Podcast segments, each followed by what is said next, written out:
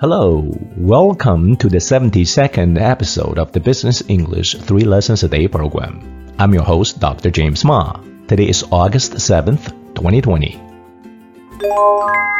Today, we will learn three concepts related to risks. Lesson 1 Risk Management 风险控制 Risk management is the practice of identifying and then controlling risk exposures when investing.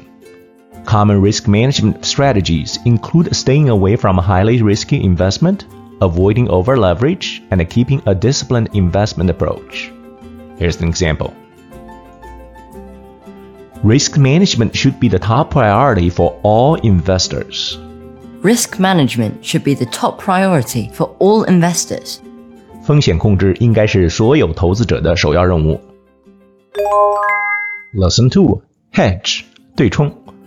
Grammatically, the word hedge can be used both as a noun and as a verb.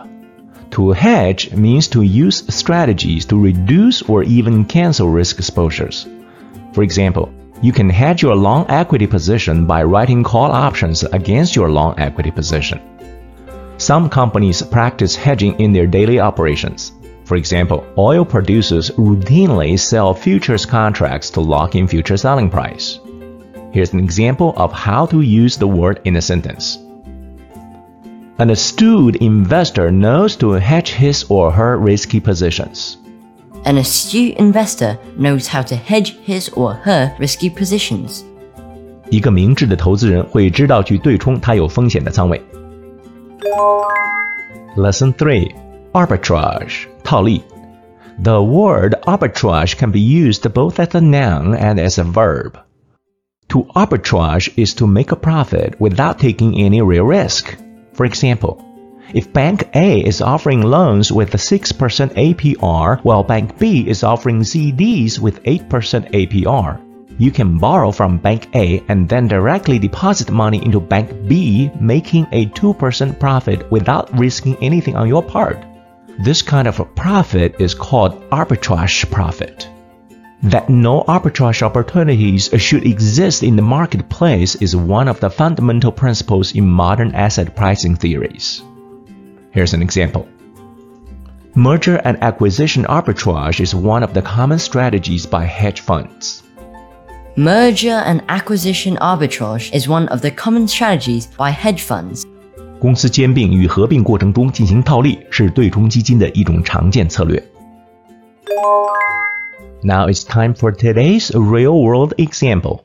Bloomberg, July 24th, 2020. Grayscale Investments LLC generated a lot of buzz when its cryptocurrency trusts attracted more than $900 million, mostly from institutional investors, in the second quarter, nearly double its previous quarterly high and bringing in total assets under management to over $4 billion. While the surge in demand can be seen as a sign that the large asset managers are finally embracing digital assets, many investors were likely taking advantage of one of the more popular arbitrage opportunities in crypto. Do you know? One great way to manage risk is to have a diversified portfolio.